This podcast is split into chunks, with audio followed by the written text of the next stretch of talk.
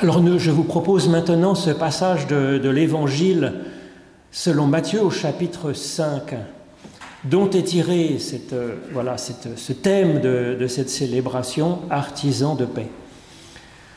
Voyant les foules, Jésus monta sur la montagne, il s'assit et ses disciples vinrent à lui. Alors il prit la parole et se mit à les instruire. Heureux les pauvres en esprit, car le royaume des cieux est à eux. Heureux ceux qui pleurent, car ils seront consolés. Heureux ceux qui sont doux, car ils hériteront la terre.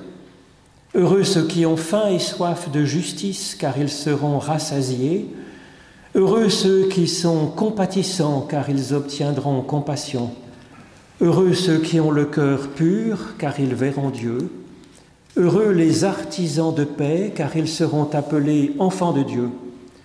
Heureux ceux qui sont persécutés à cause de la justice, car le royaume des cieux est à eux. Alors heureux les artisans de paix.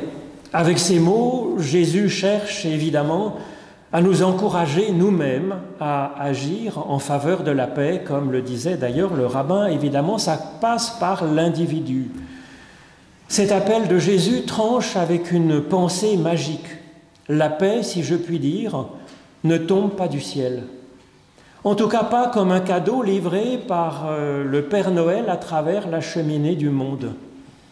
Il faut que nous fassions la paix à la main comme un artisan travaille.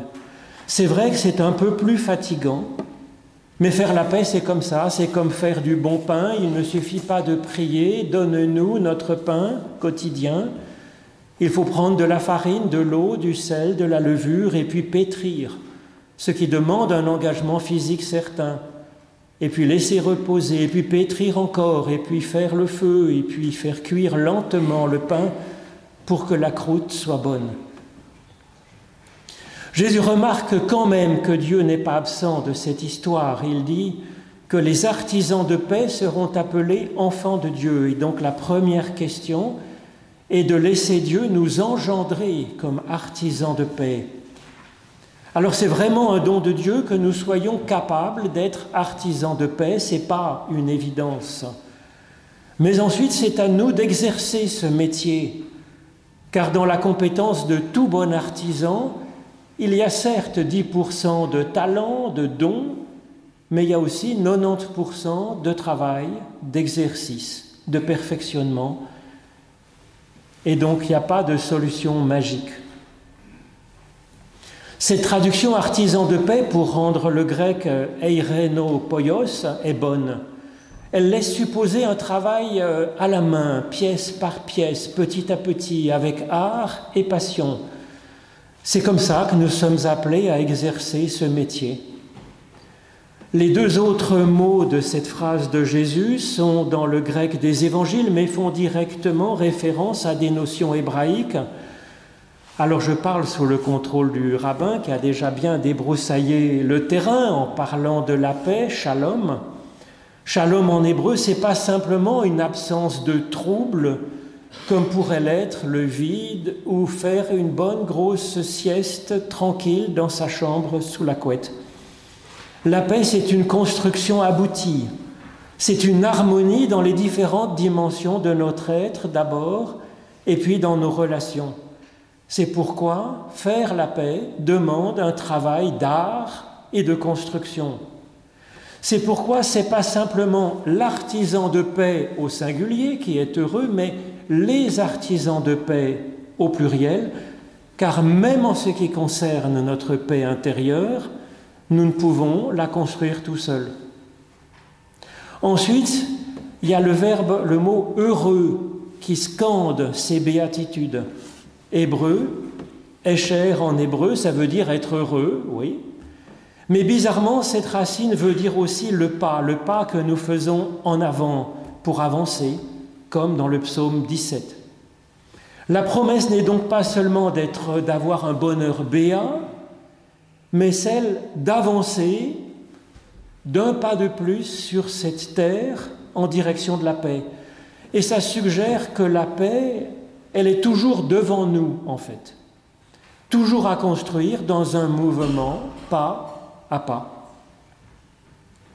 Enfin, il y a ce mot, ce mot Hacher veut dire encore autre chose. C'est un des mots les plus courants en hébreu qui est pas moins de 4800 fois dans la Bible hébraïque. C'est le simple pronom relatif. Hacher. Et donc notre promesse de bonheur, elle s'inscrit dans le fait d'être dans une relation avec bien des choses et des êtres qui nous entourent. Alors comment faire la paix alors? L'Évangile nous enseigne par la parole, par l'enseignement, mais tout autant par le récit. D'ailleurs, c'est une caractéristique de la Bible d'enseigner principalement par le récit. Alors nous entendons ici un enseignement et nous voyons une action se dérouler. Jésus voit les foules, monte sur la montagne, il s'assied, et puis les personnes vont vers lui et enfin, et enfin seulement, il prend la parole. Nous voyons donc ici vivre un humain un artisan de paix. Et ça nous enseigne. Voyant les foules, ce sont les premiers mots de cette histoire.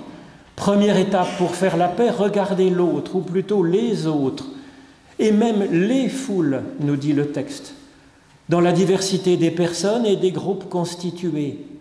Regarder, c'est le début du respect. C'est reconnaître que l'autre existe et qu'il n'est pas moi et qu'il est spécifique et qu'il est à découvrir. Ensuite, il monte sur les montagnes. Après cette observation de l'autre, des autres, des foules, prendre de la hauteur.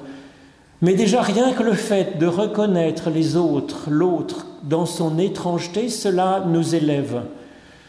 Mais ensuite, on peut aussi monter sur la montagne par la réflexion, par l'intelligence, par l'étude et par la prière.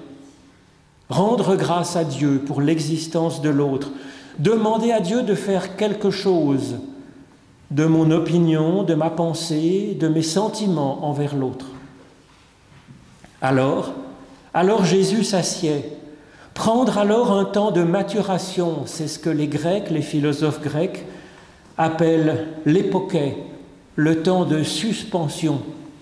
Effectivement, c'est le temps de l'étude et de la réflexion, c'est le temps du tournage de langue sept fois dans notre bouche avant de parler, avant d'envoyer sous le coup de l'émotion un SMS, un mail si vite parti, une parole ou un coup dans le visage de l'autre, visage si fragile, si exposé, comme le dit le philosophe Lévinas.